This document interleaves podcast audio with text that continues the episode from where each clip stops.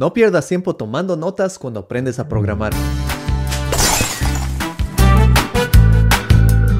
Bienvenidos a otro episodio de Programador X y este video llega gracias al auspicio de academia-x.com. En mis cursos te enseño a programar desde cero y puedes abrir un mundo de oportunidades en el mundo de la tecnología. Ahora lo que yo hacía en la universidad era tomar bastantes notas después de cada clase, pero lo malo de llenarte de notas físicas y también de cuadernos llenos de notas es que realmente estás creando mucha basura. Cada uno de estos cuadernos u hojas que utilizas utilizan bastante espacio físico y nuestra visión como programadores es crear todo en un mundo virtual. Así que además de salvar bastantes árboles, recuerda que ya no estamos en los años 90, trata de invertir en un iPad o un computador, porque ahí vas a poder guardar información por bastante tiempo. Yo antes de venir a vivir en los Estados Unidos, tenía acumulados bastantes cuadernos de toda mi carrera, y en una fogata de despedida los quemé todos, porque realmente era imposible transportarlos. Además con la tecnología que tienes hoy en día, tienes toda la información en línea. ¿Realmente necesitas un espacio físico para guardar todas estas notas? En este video te voy a dar bastantes tips de cómo puedes ahorrar bastante tiempo simplemente tomando notas de una forma mucho más inteligente y una forma que me ayudó a mí muchísimo como programador y también te puede ayudar a ti. Y yo sé, hay personas que se pueden beneficiar bastante de tener un cuaderno de notas. Porque tal vez estás escuchando una charla o estás tomando una clase y escribir notas te puede ayudar muchísimo a reforzar todos esos conocimientos. Pero lo que estás haciendo es solo reforzando conocimientos. Dime la última vez que revisaste tus cuadernos del colegio. Cuéntame sobre la última vez que revisaste tus cuadernos de la universidad. Te aseguro que la mayoría de personas transforman todo este conocimiento en basura. Y claro, algunos de nosotros tratamos de organizar esto de forma más eficiente en el mundo digital. Subimos nuestros documentos a Google Drive, pero de igual manera, ¿cuándo fue la última vez que fuiste a Google Drive y empezaste a revisar todas estas notas? Una vez que entres al mundo laboral, vas a encontrar que esto va a ser muy raro. Y yo hacía eso y tengo bastantes notas organizadas en mi computador, pero muy pocas veces regreso a esas notas. Algo que yo también hice es comprarme una tablet. De esa manera podía tomar notas directamente aquí y guardarlas directamente al computador. Y eso ayuda mucho con el mismo objetivo de guardar toda esta información, pero de nuevo, la información sigue guardada ahí sin ningún uso. Así que tal vez estás pensando que aún mejor que eso es crear hojas de Excel o documentos de Word. De esta manera tú puedes hasta realizar búsquedas de lo que escribiste directamente ahí. Y sí, esto es algo muchísimo mejor que tomar notas, pero aún así no es lo más óptimo para nosotros como programadores. No pierdas tiempo tomando notas en ninguno de estos medios. El mejor lugar para guardar notas en el mundo de la programación es en archivos de programación. ¿Y a qué me refiero con esto?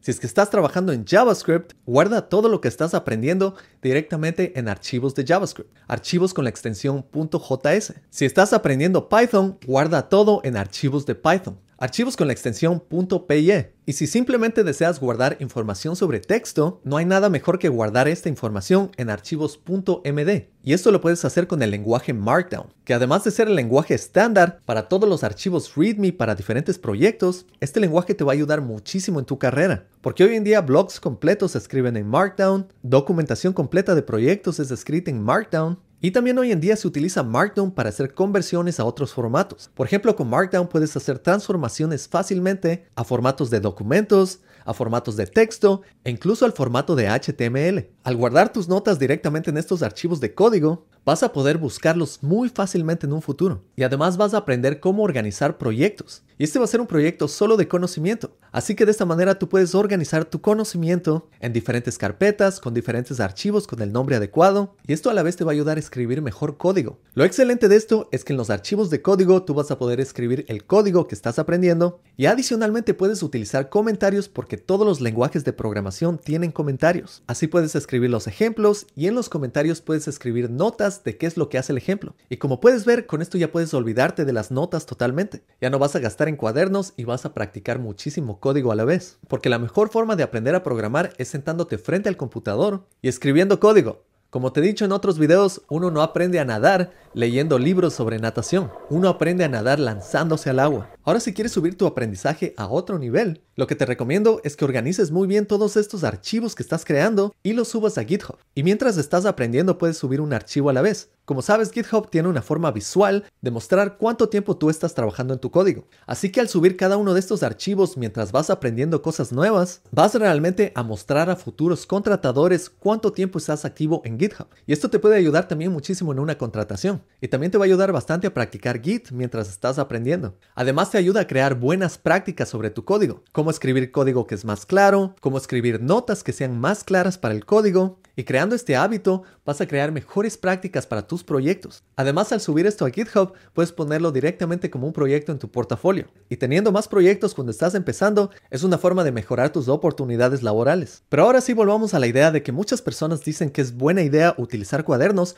porque ayuda a reforzar tus conocimientos, ayuda a reforzar tu memoria. Y si ese es tu objetivo, eso está muy bien. Pero como te digo, tú no vas a ver estas notas después. Es más, vas a perder mucho tiempo tratando de buscar la información que guardaste en alguna de esas notas. Un cuaderno lamentablemente no tiene un buscador. Un cuaderno tampoco tiene el comando grep para encontrar la parte que tú estás buscando. Y naturalmente cuando tú estás aprendiendo a programar vas a aprender muchísimas cosas, que para ser muy honesto en algunos meses las vas a olvidar. Así que tienes que buscar una manera rápida de volver a esas notas. Y aquí lo que te puedo decir es que más importante que tener notas es tener acceso directo a esos recursos donde tú aprendiste. Por ejemplo, si estás viendo un curso de JavaScript y estás aprendiendo cómo crear callbacks, escribe simplemente un ejemplo del callback en tu archivo de JavaScript Escribe un comentario de cómo funciona ese callback y adicionalmente en el comentario puedes incluir un vínculo. Y este vínculo puede ser a la documentación oficial o también puedes vincularlo a recursos de Mozilla. De esta manera cuando quieras volver esa nota, vas a ver el ejemplo, vas a entender el ejemplo y si necesitas más información puedes ir al recurso original. Y todo esto va a estar muy bien organizado por ti. Entre estos recursos que puedes vincular,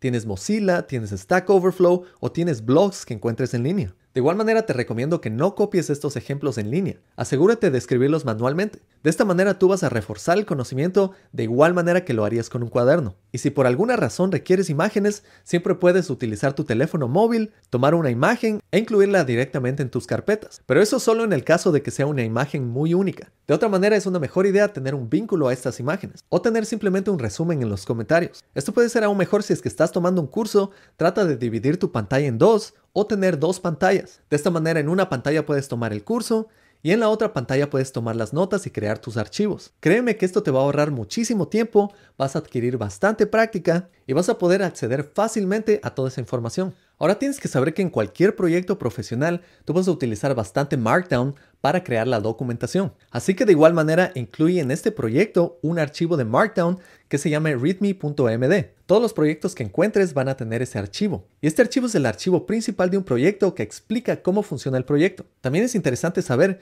que tú al escribir comentarios consistentes puedes generar documentación a partir de esos comentarios. Hoy en día existen muchísimos generadores que van a través de tu código y pueden generar documentación solo leyendo los comentarios. De esta manera, si tú escribes todos estos archivos de manera consistente y siguiendo las reglas de uno de estos convertidores, por ejemplo JSDoc, tú puedes con un simple comando transformar todo tu código y todos tus comentarios en archivos de HTML. Esto puede ser útil si es que tú quieres transformar todas estas notas en un formato que sea más estético. Por ejemplo, al transformar esta información en HTML, vas a tener acceso a CSS que te permite estilizar completamente cómo se va a ver esta documentación. Y esto puede ser muy útil si tú quieres publicar todas estas notas y tal vez compartirlas en un blog o compartirlas con otros desarrolladores. Y también desde un lado personal te puedo decir que a mí no me gusta que en bastantes trabajos la gente cree bastante documentación todo el tiempo. Lo que necesitamos es menos documentación y mejoras en la calidad código, porque nosotros como programadores queremos pasar más tiempo entendiendo el código. No queremos pasar bastante tiempo leyendo bastante documentación y después ir al código y el código no está muy claro y nos toca regresar otra vez a la documentación. Por eso el código perfecto es el código que se explica a sí mismo. Es el código que no necesita documentación para entender lo que hace. Esto lo puedes hacer mejorando el nombre de tus variables y reduciendo los comentarios a un mínimo solo cuando se necesitan. Además, al crear bastante documentación, estás creando bastantes fuentes de la verdad que puede ser bastante confuso y te hace saltar de un lado a otro. En un proyecto profesional tienes que reducir eso a lo mínimo, porque naturalmente un proyecto va a crecer inmensamente, igual que tus notas que están tomando van a crecer inmensamente y tú quieres que se mantengan lo suficientemente organizadas para que tú puedas entender cada parte de ellas y regresar a ellas cuando lo necesites. Y lo que te recomiendo es que cuando comiences con todas estas notas, tú realmente puedes utilizar todas estas notas a lo largo de tu carrera. La idea no es que crees estas notas y las dejes botadas ahí y después de que tomes tus segundo curso de JavaScript, crees otro grupo de notas. La idea es que tú trabajes en este mismo repositorio a través del tiempo. Como una analogía, piensa en la Constitución de los Estados Unidos. Esta Constitución se escribió una sola vez, y a partir de los años hay diferentes cambios que han habido. Y estos cambios simplemente son adiciones o subtracciones, pero toda la historia sigue guardada justo como en GitHub. Imagínate lo que sucedería si es que cada presidente que viene trata de escribir una nueva constitución. Realmente este país sería un caos, más de lo que es hoy en día, y no estaríamos mejorando una buena fundación. Estaríamos simplemente sobreescribiendo y sobreescribiendo y las notas originales se perderían. Y puede haber bastante información muy útil ahí. Así que si es que estás tomando un curso de JavaScript, te recomiendo que empieces a crear todas estas notas para el futuro de tu carrera y sigas trabajando sobre ellas mismo a través del tiempo. Anda mejorándolas poco a poco. Si aprendes un nuevo concepto, crea un nuevo archivo. Si has mejorado en algún concepto, cambia algún archivo. Y si ves que algún concepto está bastante duplicado, trata de eliminar ese archivo. Con los años definitivamente vas a mejorar la manera en que escribes tu código y vas a requerir menos comentarios. Así que con esto espero que esté claro que puedes cambiar la forma de tomar notas para ahorrar bastante tiempo cuando estás aprendiendo a programar y esto te va a servir por el resto de tu carrera. Recuerda que más documentación te puede hacer perder tiempo, así que mejora tus comentarios y mejora tu código. También recuerda que vas a perder bastante tiempo si tus comentarios no son suficientemente claros. Así que en estos casos trata de aumentar un poco tu documentación. Y para serte honesto, yo ya no utilizo cuadernos en años. Tengo todas las herramientas que necesito frente a mí. Y si tienes otras ideas o tips que le puede ayudar a esta comunidad, no olvides dejarlos aquí en los comentarios. Si te gustó este video, no te olvides de darle un like, de suscribirte y activar las notificaciones, que eso realmente me ayuda a seguir sacando videos y compartir más información sobre mi experiencia. Eso es todo por hoy, nos vemos en la próxima. Chao.